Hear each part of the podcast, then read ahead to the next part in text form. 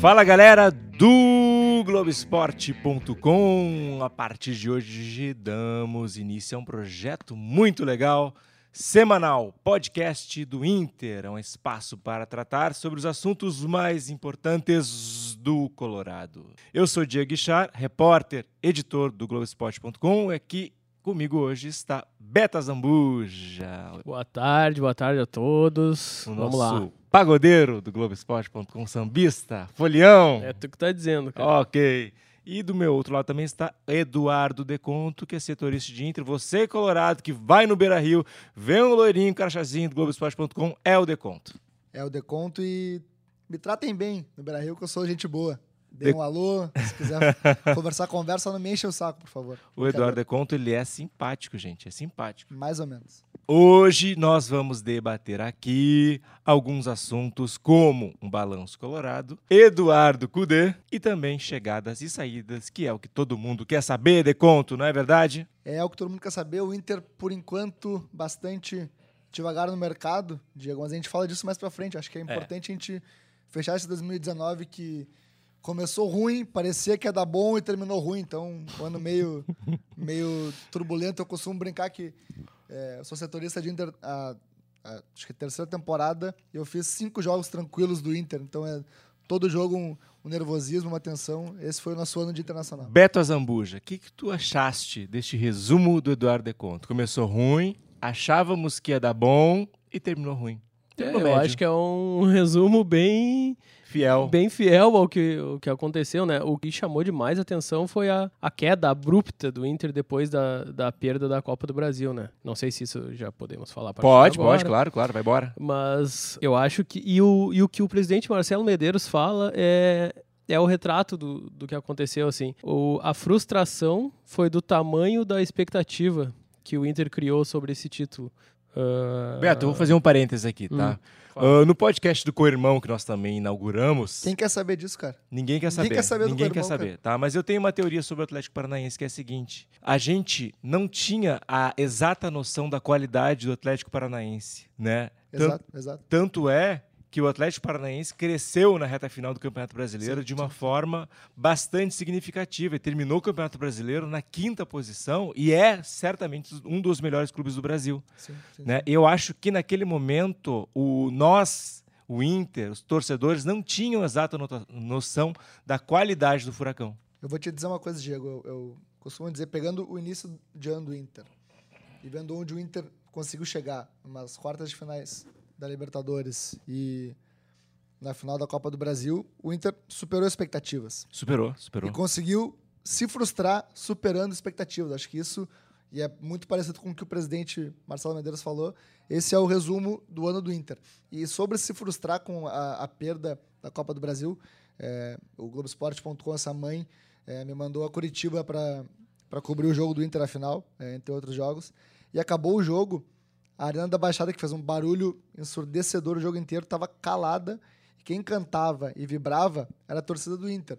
Tamanha a confiança que o Inter tinha de que iria reverter a derrota do 1x0 na final no Beira-Rio. O Guerreiro falou que a gente resolve em casa, o Inter ia resolver É. em casa. Então, o ambiente que eu tive em Curitiba, no- em todos os dias que eu cobri o Inter lá, era de muita confiança antes do jogo e também depois do jogo na virada. E aí chegou no Beira-Rio, o Inter fez talvez sua pior partida no ano, né? É, já não foi bem lá, a torcida aplaudiu, que é uma coisa que. a- aplaudiu a derrota. É, é, é uma foi, coisa foi curioso. que eu não torcida, entendi. a torcida vibrou com a derrota. Afinal de contas, não foi só a derrota, foi É. uma atuação ruim. Foi, foi ruim, o Inter não fez nada. Não, é, a estratégia do Odair era, era se defender e tentar explorar o contra-ataque. O Inter se defendeu mal e não explorou nenhum contra-ataque. Né? Então o Inter fez uma má partida lá numa final de campeonato, saiu de lá muito confiante para resolver no Beira-Rio. E no Beira-Rio jogou até menos, eu acho. Tá, vamos encerrar o ano aqui também. O Zé Ricardo assumiu o Inter, né? não conseguiu melhorar o Inter. Pelo contrário, o Inter evoluiu. Teve alguns jogadores individualmente também foram muito mal com ele. Alguns jogadores salvaram, né? Vou citar dois, que é o Guerreiro e o Cuesta, né? Foram os jogadores que manteram o nível. O Guerreiro subiu de nível, na verdade. Subiu de fez- O Inter com o Zé Ricardo fez 13 gols, o Guerreiro fez 7 em 11 jogos, então uma média muito boa. Tanto é que ele acaba o ano como artilheiro do Inter com 20 gols e repete o seu melhor ano no Brasil, foi pelo Flamengo em 2017, jogando menos jogos, ou seja, o Guerreiro fez seu melhor ano no Brasil em 2019, mas a verdade é que o Inter evoluiu depois da Copa do Brasil e principalmente depois da saída do Odair Helman com a chegada do Zé Ricardo.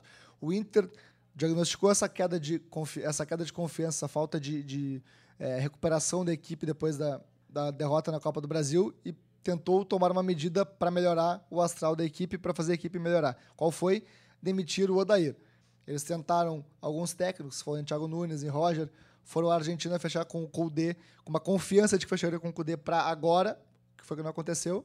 Tiveram que apelar para o Zé Ricardo como uma medida paliativa e urgente para tentar dar um ânimo no grupo. E aí, é, minha opinião, o Zé Ricardo ele chega e diz, na primeira entrevista dele, né, entrevista de apresentação, eu vou manter o trabalho do Odair Hellman e só fazer alguns ajustes. A meu ver, ele fez o contrário, tentou fazer o Inter um time mais ofensivo, que era que todo mundo reclamava do Odair, e o Inter que tinha uma certa solidez defensiva, perdeu essa solidez defensiva, se desorganizou, não atacava nem defendia. Acabou virando uma bagunça, né? O erro, bastante, o, erro, o erro que aconteceu nesse, nessa avaliação toda de fim de ciclo do Odair foi justamente isso, de, de trocar um treinador que o grupo não queria, e acreditar que isso fosse mobilizar o grupo para se recuperar. Surtiu o efeito contrário, a direção não conseguiu trazer o Kudê, trouxe um, um, como o Eduardo falou, uma, uma decisão paliativa até o final do ano, e aí o time se perdeu completamente. Eu, eu creio que a, a, o Zé Ricardo é o menos culpado nessa história aí. Ainda Claro que ele poderia ter levado o Inter à vaga direta da Libertadores, mas querendo ou não, tá na Libertadores, ele entregou o que, o que ele foi, foi a, o objetivo dele foi deixar o Inter na Libertadores, e ele deixou tá, na ele, fase prévia. Ele, ele deixou, mas esse é um assunto bem importante também a fase prévia da Libertadores. O que, que isso implica? Porque há uma mudança no planejamento, né? O que, que muda para um clube estando classificado para a fase prévia da Libertadores? É, vai ter que começar tudo antes, né? Uh, essa, essa reforma. Tu já sai se... de férias sabendo que tem que dar umas corridinhas na praia. Exatamente. Tem que aliviar na breja. E tem outra, né? O começa em. Eu que tô rouco hoje não é por causa de cerveja. Embora eu tenha saído contigo recentemente, Beto. É verdade, não, não sabia. Não participei disso aí, eu não falar disso. Mas é isso aí, Diego. Tu tem que acelerar, não só o jogador tem que voltar um pouquinho melhor, como a direção tem que montar o elenco o mais breve possível para o treinador saber o que vai ter em mãos. E, mais importante, o treinador que não fala português, nunca trabalhou no Brasil, vai ter um elenco que ele conhece só de longe, com alguns jogadores que a gente vai falar depois que vão chegar para ajudar ele nesse processo, mas o início, do, o início de ano do Inter é muito é, delicado, né? É delicado sim, e as contratações têm que iniciar a partir de agora. Claro, claro. Não tem claro, tempo, claro. né? O tempo é reduzido para contratar também. E né? tem uma coisa, uh, o, o, Inter vai ter, não, agora não, não tem em mãos aqui, talvez três, quatro jogos pelo gauchão, até o, o primeiro jogo da, da, da fase eliminatória da Libertadores, e até lá não, ninguém sabe se o Cudê vai ter o time pronto, se o time vai estar jogando bem, e, e tem a questão que, tá, o Inter agora contratou o técnico que a maioria queria. Muita o gente pronto, falava no Cudê. O time pronto até quando? Até o início de fevereiro. É claro que não vai estar tá pronto, Beto. Exatamente. Exatamente. E aí, aí o que eu quero isso. deixar. O treinador precisa de no mínimo três meses para botar suas ideias. Vai ter 20 dias. Mas o que eu quero dizer é exatamente isso. A consequência disso pode ser o Inter ir mal e vai que caia na, em um dos dois mata-matas ali, mata-mata e mata-mata, daqui a pouco pega uma fumaceira na Colômbia lá, sei lá. Ou não, não, não, tem, tem, tem em Bolívia também, Também, né? altitude, altitude, é. E aí, e aí o Cudê, e aí o Cudê já começa o ano do jeito que o ano acabou pro Inter. Tem que torcer pra pegar isso. uma baba. É. Desculpa não, falar isso, mas tem que torcer para um jogo claro, fácil. Vamos dizer claro, que Baba é praticamente certo que vai ter, porque os times que, que pegam a fase prévia da Libertadores são, são, times bem menores. Vai pegar ali os que se classificam entre quarto e sexto do Paraguai, do Uruguai, é tudo time do, do interior, assim. Dificilmente algum time menor vai lá e pega o primeiro ou segundo lugar. Bom, hoje é dia 10, estamos gravando o podcast no dia 10. E o que, que falta, Eduardo, para o Inter anunciar o teu xará Eduardo Cudê? Olha, Diego, como diria o presidente Marcelo Medeiros, o, na entrevista coletiva. Eduardo, eu gostaria que tu repetisse isso durante todos os podcasts, enquanto o, o Marcelo olha, Medeiros foi presidente do Inter, por favor. Vai, vai, ser um prazer, vai ser um prazer, porque o presidente é uma figura muito. A gente conversa bastante com o presidente, é uma figura muito acessível. É, então, uma figura querida, né? É, exatamente, sem dúvidas. É... Um abraço, presidente Marcelo Medeiros. Olha, Diego, um abraço. Mas eh, o presidente da coletiva falou que faltam alguns detalhes, eh, já está encaminhado.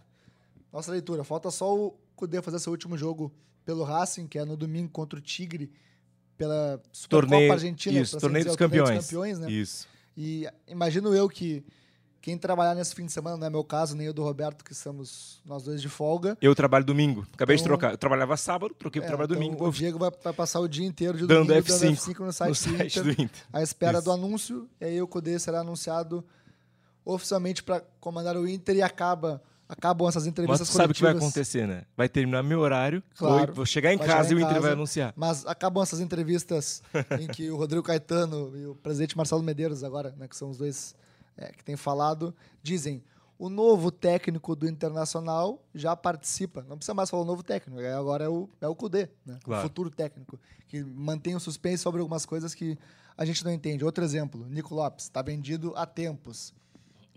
Falaremos sobre isso na sequência. Se falou que o Nico Lopes ficou fora do jogo por opção técnica. Pô, fala Falaremos, tá. que tá, tá vendido. Pois é. Mas, Diego, Tu falando- acha, Beto, tu acha que vai dar muita ah, piadinha com o sobrenome do Cudê? Rapaz, que, que sinuca de bico, Vamos hein? pro próximo tópico, então. Não me Em- põe nessa sinuca de bico Olha, aí, Diego. a partir da semana que vem, com o Eduardo Cudê oficializado, o Inter efetivamente inicia a temporada de 2020, não é verdade? E aí, certamente, o podcast ele vai tratar de um assuntos diferentes desse, porque a gente já vai, a gente já vai poder falar Eduardo Cudê, isso, até porque tem a entrevista coletiva de apresentação dele. Efetivamente, quais são os jogadores, as ca- principais carências que o Inter trata para 2020, Deconto? É, Diego, o Inter, eu vou te dizer essa resposta com o contrário do que tu falou. O Inter só não precisa de reforço para o gol, foi a frase do presidente Marcelo Medeiros, e eu acho que é, que é por aí. O Inter vai buscar jogadores para todos os setores, as laterais certamente vão ter reforços, o meio-campo vai, vai ter reforço também, porque o Cudê gosta de ter um time com bastante intensidade, um time bastante agressivo na marcação, e imagino que a prioridade, e pelo que a gente conversa, é isso mesmo, sendo jogadores de velocidade e intensidade para jogar pelos lados, para ser o mais direto possível buscando gol e quando não tiver a bola, pressionando o adversário. Já que tu falou em, joga... tu falou em dois, dois pontos importantes. Laterais. Eu acho que o Inter precisa urgentemente de laterais. Né? O, o Heitor, ele não, ele não me parece um jogador pronto ainda. Ele tem problemas claros na marcação. E o Wendel, torcedor do Inter, não, não quer ver nem pintado. Não quer ver nem pintado. O Zeca, que chegou com, com a grife de ser campeão olímpico, não foi bem nem na direita nem na esquerda, é uma incógnita ainda. É. É, o Heitor é um jogador em maturação, evidentemente. O, o Wendel, não vejo o clima para o Wendel ficar hoje no Inter. Tá? E, E, o Natanael É. né, jogou sete jogos no ano. Também é, É. muito pouco para a gente saber. e agora, um jogador que eu acho que o Inter recente, é, falta mesmo, é um jogador de velocidade, com qualidade para fazer gol. Eu talvez seja o Xará, que é um jogador que o Inter está negociando, tem interesse no Xará do, do Atlético Mineiro, não é isso?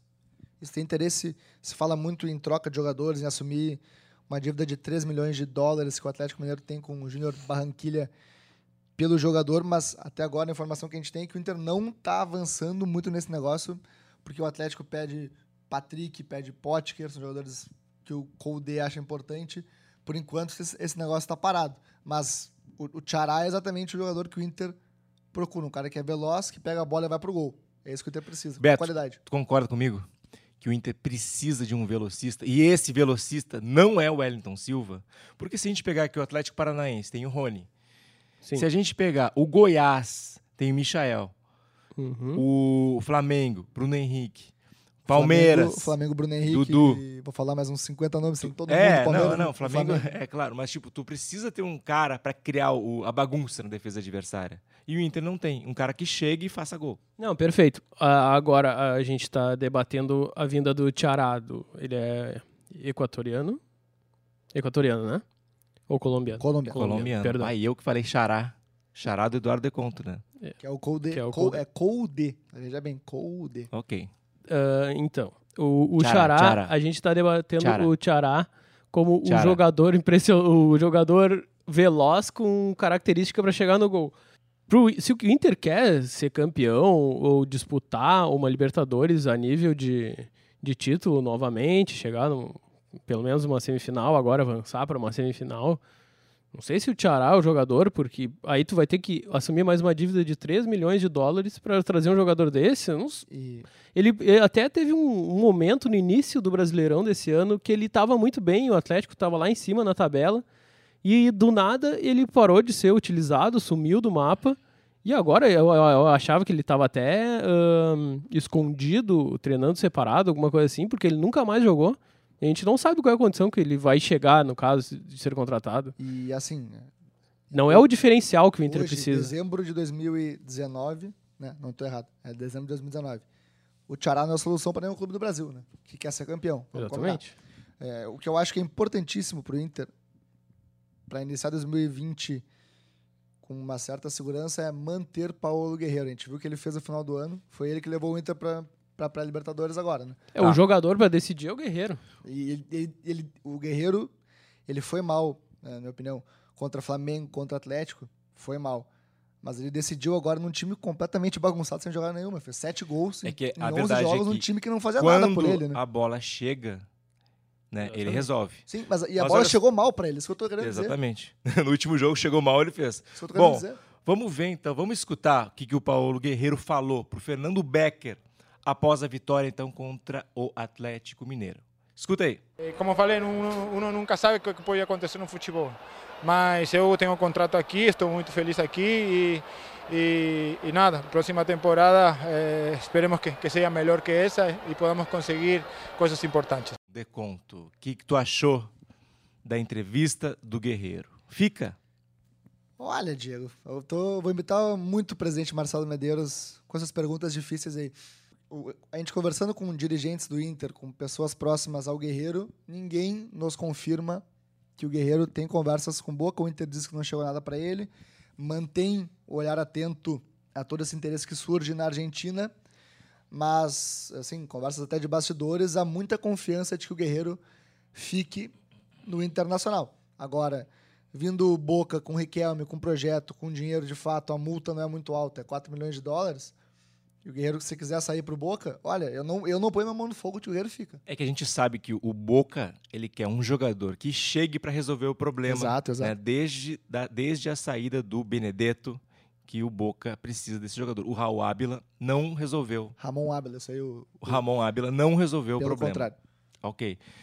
E aí, então, Beto, um, a grande questão é, é um jogador, um jogador não, um dirigente agora, ex-jogador do calibre do Riquelme, quer levar o Guerreiro para o seu time, porque o Boca Juniors ele precisa dar uma resposta ao River Plate, que vem ganhando, que vem maior do que o Boca nos últimos anos. É uma situação muito complicada.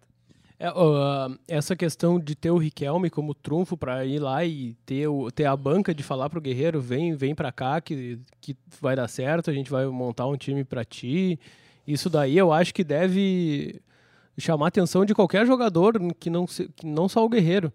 E, e daqui a pouco, se o Guerreiro vê que o, que o Inter não vai conseguir montar um time competitivo pro ano que vem, olha, é, é bem difícil segurar mesmo. Se a, é, essa multa, multa de 4 milhões de dólares, se o Boca tiver condição de pagar, é um, é um valor bem, bem acessível para investir num jogador desse quilate para ir lá e, e, tentar recuperar o clube que está sendo está uh, ficando escondido diante do, do tamanho que o River chegou. Uh, só para concluir aqui, um, o, a questão do, do Kudê chegar aqui e conversar com o Guerreiro, alguma coisa, uh, o Guerreiro vai ter que acreditar que vai dar certo o projeto do Inter, senão ele vai fazer as malinhas dele e vai embora. Agora, uma coisa que dois dias depois da eleição do Boca, a gente fica claro, se reduziu um pouco os boatos sobre os rumores, perdão, boatos sobre o Guerreiro, né? O Guerreiro se falava de Guerreiro, tinha notícia nova do Guerreiro todos os dias durante a eleição. Passada a eleição, tá tudo bem mais nebuloso do lado do Boca lá, né? Então, vamos esperar um pouco, né? É, mas é que, é que o Guerreiro foi noticiado hoje no Lé também. Eu não sei. É, o, o, o Boca continua interessado. Mas tem um outro jogador também que tem a situação indefinida, que é o D'Alessandro. O D'Alessandro, o contrato dele encerra agora em dezembro e ele já tem 38 anos. Só que tem a questão do Eduardo Cudê, que seria mais fácil para o Cudê ter um jogador no elenco dele que ajudasse, né? Inclusive, eles são amigos pessoais. Qual a importância de manter o D'Alessandro nesse momento? Ou não? Vocês acham que o ciclo dele já encerrou? É, a informação que a gente tem, o D'Alessandro, no momento, está na Argentina, de férias, muito à vontade com a família. Antes de voltar para o país natal, falou com a diretoria e disse que quer ficar. O D'Alessandro está na Argentina, de chinelos. Tranquilamente. Vai comer uma parrilhada hoje. Algumas, acho, durante esse, esse período. é, ele passou por. Mora no condomínio é, do Cudê. Inclusive, talvez vai encontrar o Tchatcho para falar de 2020 por lá. Mas, assim, ele passou para o presidente Marcelo Medeiros e para a diretoria que quer ficar. A direção tem o mesmo desejo, o mesmo interesse. Então, até ele voltar para o lance de craque, o Rodrigo Caetano e o Matias Aldalco, que é o empresário do D'Alessandro, vão conversar sobre isso na volta a Porto Alegre, agora no final de dezembro devemos ter novidade. O D'Alessandro deve sim ficar por mais Mas um ano. Essa é a tendência mais forte. Será que tem um acerto financeiro entre o Inter e o D'Alessandro? O D'Alessandro já ouviu o que o Inter pretende para ele. Vão conversar e alinhar essas partes. E outra informação que a gente tem, o Inter deve dinheiro para o D'Alessandro, tá? De, de outras questões. E isso não vai ser problema para a renovação do Alessandro. A questão financeira não é problema agora. Assim, é mais uma questão de é, se só se pintar algo que seja muito interessante para o Alessandro, que eu acho difícil, a tendência hoje, falando com as duas partes, é de que ele fixe. Eu não tenho a tua informação do D'Alessandro que o Inter deve para ele, tá? Mas há um tempo atrás o Inter já devia para o D'Alessandro. Por quê? Porque o D'Alessandro é um jogador que recebe em dólar. E na época, o valor do dólar, quando o Inter contratou o D'Alessandro, era X. Só que o dólar valorizou X vezes 3. Então, na época, o acerto foi basicamente: o Inter uh, fechou um, um valor base do dólar, que era bem abaixo da realidade, para que para eles fecharem um valor em relação à dívida. Mas assim, o D'Alessandro é para a diretoria do Inter um cara muito importante, obviamente, não só por tudo que representa, mas porque o Colde vai chegar e vai precisar de alguém para ajudá-lo nessa adaptação. Então o Inter dá muita prioridade a essa renovação. Quem também tem chance de ficar e é, é um pouquinho mais, mais complicado é o Rafael Sobes, tá? É, eu fiquei sabendo que ele teve uma atuação muito importante no vestiário depois do jogo contra o São Paulo, que o Inter foi muito mal. Isso caiu muito bem entre os dirigentes. O Sobis fez um ano regular, né? Teve alguns momentos de protagonismo, outros momentos de baixa. Então o Inter estuda esse caso com muito carinho. As demais renovações não devem acontecer. O Inter vai liberar aí uns 10 jogadores para abrir espaço para alguns reforços e para a base. Bom, já que o Deconto falou em liberações, né? Então vamos para um tópico bem legal, entre aspas, que é o Black Friday do Internacional. Hoje é Friday? Não. Ok. Mas tem uma Eu que não é, entendi essa. É Black Week. Vai ao ar na Friday, então. Não, Black Week. Black tá, Week. Black Week, tá. Vamos falar sobre os jogadores que estão de saída do Internacional. A começar pelo Nico Lopes. Vai dar tempo? Nico Lopes. É muita gente. Foi embora, mas deixou a Nicolândia. Deixou a Nicolândia, um, enfim, nós vamos falar, não podemos, não vamos, não, não vamos fazer propaganda fazer aqui, propaganda. mas ponham no, no Google aí, ou melhor, ponham na ferramenta de buscas da internet, não vou falar essa marca também. Nico Lopes foi negociado com o Tigres do México, está vendido, já se despediu, um valor de cerca de 10 milhões de dólares na conta do Inter. E a gente vai pensar, bom, o Inter vai ter dinheiro para investir? Não exatamente, porque o Inter deve dinheiro para a Udinese, ainda da compra do Nico Lopes, também da compra do Edenilson. Tem outras dívidas, por exemplo, com o Victor Cuesta, não pagou o Independiente. Tem também uma pendência com o Guerreiro na época do contrato. Se a gente começar a falar de dívidas com o Inter Eita! Não vai sobrar muito dinheiro. Se sobrar dinheiro, para negócio. Eita. É tudo uma questão de eh, fechar contas. Conto, para, não vamos deixar o tá? torcedor tá? triste aqui, né? É, tá na hora. a verdade, né? O Inter Beto não tá na hora de ligar pro tio Sonda. é, mas a, a, a, questão é essa, é exatamente essa. Tem que Desde... ligar pro tio Sonda. Vamos falar Socorro, que... Socorro Internacional, pelo amor de Deus. Pois é. Desde o ano passado, quando o Inter uh, se, se montou para voltar à primeira divisão do Campeonato Brasileiro, o discurso é esse: que o Inter não tem dinheiro para investir, tem que pagar muita dívida herdada de outras direções e tudo. Porém, uh, o Inter sempre fez uh, contratações com valores significativos. Foi lá e pagou pelo Edenilson, contratou o Guerreiro com, com valores altos. Quem mais que contratou aí durante, durante a temporada? Uh... Agora nessa. Nessa temporada? Essa temporada o Inter não fez. as negociações não foram altas, os salários sim. A gente pode botar o Trellis, Natanael. É, Tá, jogadores chegam com salários muito altos. O Inter não fez muito investimento, assim, pagando o jogador. Foi 3 milhões e pouco. Só que daí tu gasta 300 mil por mês com o Trellis, tu acaba gastando muito, mesmo não gastando na hora. Tá, mas vamos seguir aqui então na Black Week, aqui, que é o Trellis. Caro clube, caro dirigente do futebol brasileiro. Você quer um centroavante? Tem centroavante no mercado. É Trellis, um jogador de. Não, não fez gol. É, não, Não, não deixa, não vai deixar saudade. Vai de volta pro São Paulo. Não vai ficar no São Paulo É. Eu também. não, eu não vou lembrar de cabeça, tá? Mas vamos tentar. Bruno, lateral direito, Bruno, Não, peraí, Fica peraí. sem peraí. clube. Vamos lá. Emerson Santos. volta pro Palmeiras. Richelli. Volta pro Cara, Sport. o Richelli, vou te contar, hein? É, é. O Inter fez uma força para contratar esse jogador. Foi lá, chegou lesionado. O Inter quis mesmo assim, renovou com ele. Meu Deus. Meu Tratou pai. ele na- nas dependências do clube, né? É mais um jogador tudo. que teve uma passagem histórica pelo Inter, Matheus Galdesani, zero jogos. Matheus Galdesani. Ele fez um treino, né?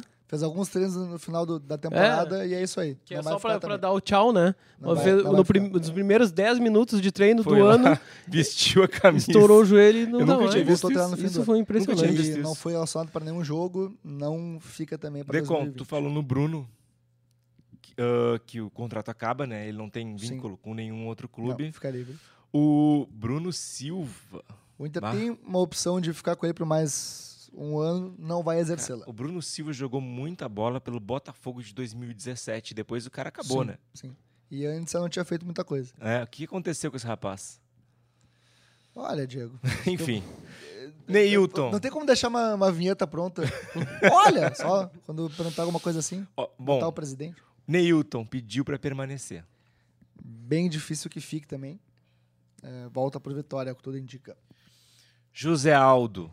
O Inter tenta prorrogar o seu empréstimo com o Guarani de Palhoça por mais seis meses. Um garoto, Se conseguir, né? fica. Um garoto não tem muito custo. Daqui a pouco pode ser observado. Caso contrário, obrigado e boa sorte. Mas é que tá. O José Aldo eh, chegou aqui e todo mundo já começou a falar que é ah, um novo camisa 10 pro Inter, o substituto do Alessandro. Ele não jogou nenhum jogo, jogou contra o Atlético Mineiro, eu Alguns acho, minutos. lá. Ninguém viu ele lutar, né? Exatamente. E, e aí o que que eu- aí tu vai contra vai pedir um empréstimo por mais seis meses pra ele não jogar também? É, Então, só se embora. botasse o cara no galchão, Tem né? que botar o cara É, pra jogar. Tem que botar o o cara pra jogar. Tem, É, tem que mostrar a cara, né? Minha, minha leitura. Vamos pedir mais seis meses. Se colar, colou. Se não colar, Tá, olha só. Obrigado. E tem um outro jogador aqui que também tem uma questão interessante. É o Guilherme Parede. Guilherme Parede é o seguinte: se ficar, ele é um jogador interessante, jogador de grupo. Só que o problema é que se ele ficar, é capaz dele jogar demais. É. Então eu não sei se o torcedor quer que ele fique ou não. o torcedor, com certeza, pelo que a gente vê no no Beira-Rio, não quer. Eu, tá? Eu não acho um jogador de todo ruim para ter no grupo se não... Não, se é não- jogador de grupo. se, se for uma condição parecida com, com a que ele veio.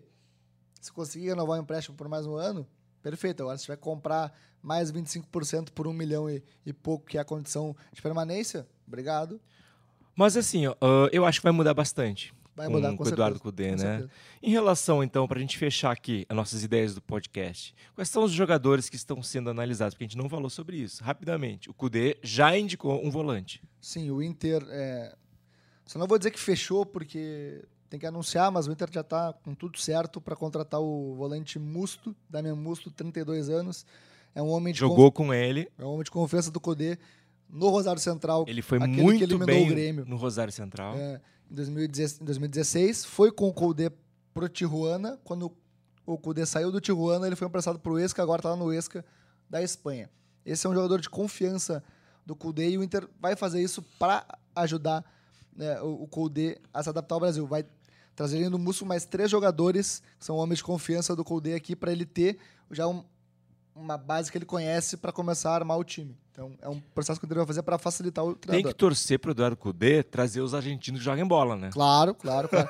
Tem que saber se o Inter vai ter dinheiro para trazer os, os que jogam bola O, também. o né? Musto já é um jogador que me preocupa. Eu ele também, tem eu também, eu 32 anos, 32 anos, e ele vem já com uma suspensão por, Por doping, que é de 11 meses, e aí ele só pode aí em janeiro ele já pode jogar, beleza, já pode Isso. começar jogando gauchão. Mas o cara não joga há 11 meses, é, é, é um Matheus. Galdesani, Eu, É. eu- minha só que com do- 32 anos. Minha leitura do, do Musto, tá? Eu até conversando com algumas pessoas do Inter é, concordaram comigo.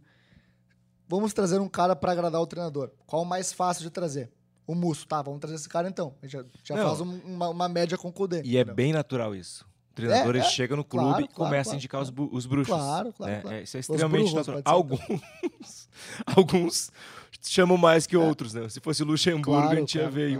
É, mas aí vamos fazer é, justiça. Quando o brasileiro indica os bruxos, a gente critica. O argentino é legal para adaptar? É, Vamos ver o, o, como, como vai dar É, certo isso. Mas né? quem sabe, né, Cudeva lá que vem do futebol argentino, tem lá uns caras lá que, que talvez que a gente não conheça tão bem, né? Sim, sim, sim. Mas o Musto, olha. é, se bem que o Inter deu- com o Guerreiro deu certo, né? Ele veio, ficou oito meses sem jogar e foi bem esse ano. Só que o Guerreiro Mas é o é o Guerreiro, Guerreiro, e o Musto é o Musto. Bom, Façam suas leituras. Mas pra mim é fundamental. Primeira contratação é o Guerreiro. Tem que manter o Sim, Guerreiro, sim, né? sim, sim, sim. Por tudo que ele fez esse final de ano, não tem Por tudo que ele fez. E, e basicamente, né? A gente sabe que ele vai dar retorno. E tem outra É, coisa, claro. se perder o Guerreiro, quem é que vai contratar pro lugar dele? Exatamente. Tu não acha um. um- su- supondo que o Inter venda o Guerreiro por 4 milhões e meio de, de dólares aí.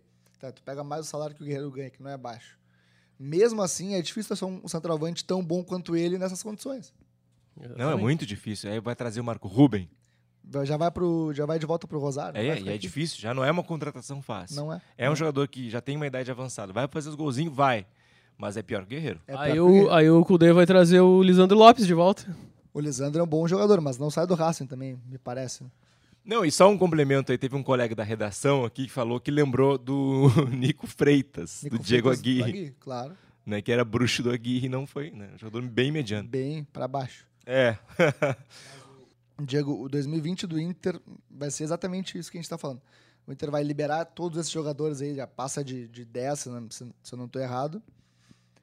Vai ter mais alguns emprestados que acabam o contrato, por exemplo, o Andrigo, que também já é um, um alívio na, na, na folha.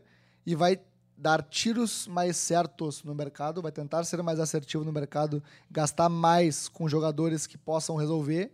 E em vez de trazer Bruno Silva, Richelli e Galdesani para o meio campo, por exemplo, vai com mais carinho para a base. Um que vai subir já garantido é o Peglow, Ah, todo mas, mundo se fala. mas a grande Que questão não deve é... jogar até esse ano, vai, vai ser mais para ambientar. Mas, tem que jogar, cara. Tem que jogar. É, a gente vê tem no que jogar Flamengo para saber o... se vai dar certo ou não. Mas a gente vê no Flamengo aí, põe aí o Renier.